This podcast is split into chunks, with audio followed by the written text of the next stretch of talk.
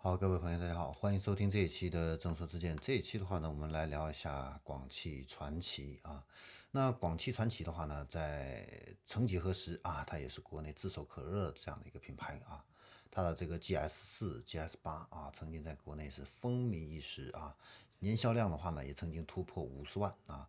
超越了比亚迪和奇瑞啊。然后它广汽传祺呢，在国内的市场份额呢，也曾经达到过百分之四点七三啊，被誉为是国产汽车之光啊。但是呢，到了二零一九年，广汽传祺的累计销量的话呢，就只有三十四万辆了啊，同比减少了百分之二十八啊。那进入到二零二零年啊，它的销量呢又变成了二十九万辆啊，短短三年的时间呢，销量锐减了百分之五十啊。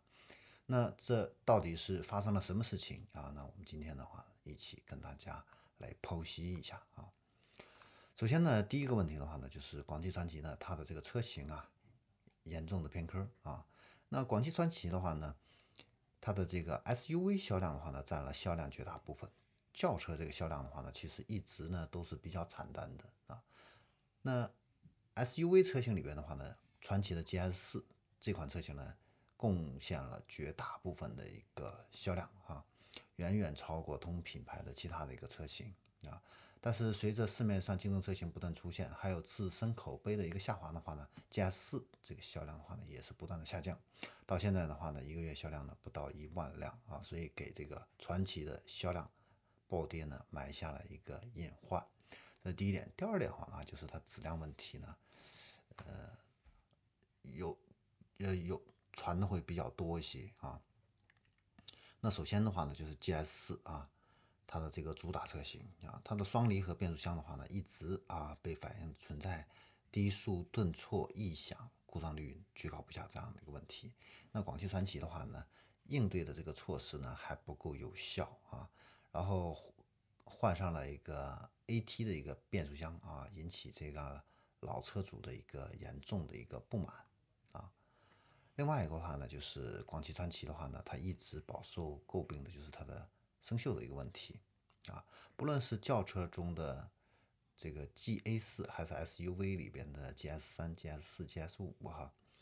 那这些车型的话呢，都被爆出这个车辆零部件生锈的一个问题啊。那生锈的部位的话呢，也非常多，包括呃发动机、后备箱啊、车门限位器、底盘螺丝等等等等啊，而且呢。呃，这个生锈的话呢，都是车龄不到一年的这样的一些新车，所以这个品控这块的话呢，有点问题啊。此外的话呢，就是伴随着它旗下 MPV 的这个车型的一个上市之后的话呢，广汽传祺天窗漏水这方面的问题也开始出现啊。那经销商跟厂家呢一致的一个口径是属于正常情况，没有一个妥善的一个解决的一个措施啊。第三个的话，问题点的话呢，就是它的产品力一般。啊，那现在的话呢，竞争比较激烈啊，各大品牌对旗下的这个车型呢更新换代非常的积极。那广汽传祺的话呢，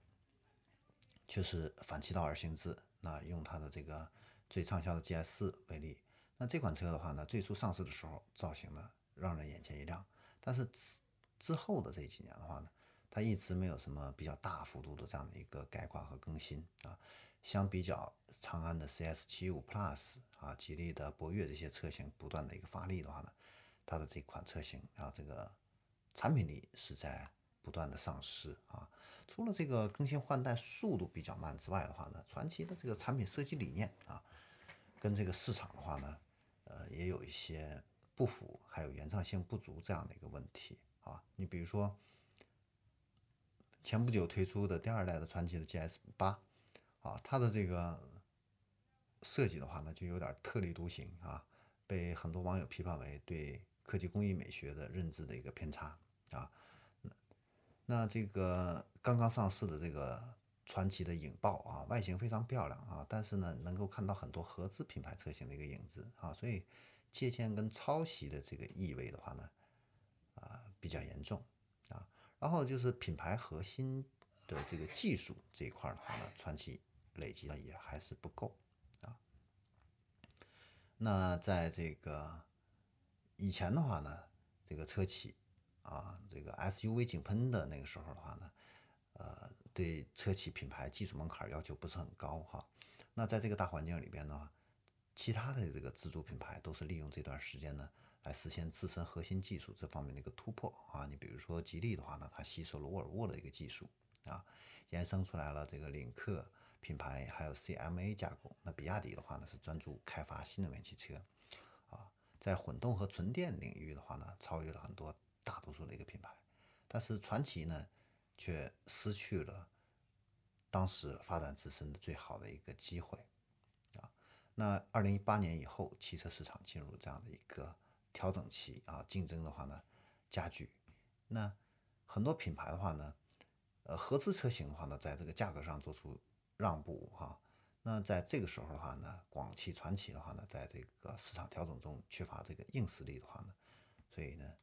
也就慢慢的落败啊。那第五个存在的问题啊，就是它营销这方面呢，呃，还是不是太合适啊？消费者呢严重存疑啊。那在这个日益下滑的这样的一个销量面前的话呢，广汽传祺啊就显得稍微有点急功近利啊，推出的这个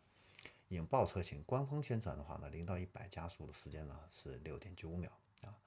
那相关网站的话呢，进行一个实车的一个测试的话呢。显示这个引爆的一个加速成绩的话呢是八点二一秒啊，存在不小的一个差距，所以呢，这个的话呢就严重的影响这个官方的一个可信度啊，所以蛮遗憾的啊，就是应该说广汽传祺啊本来是一手好牌啊，但是现在的话呢。这个产品这个销量的话呢，会有这样的一个大幅度的一个下滑啊，确实是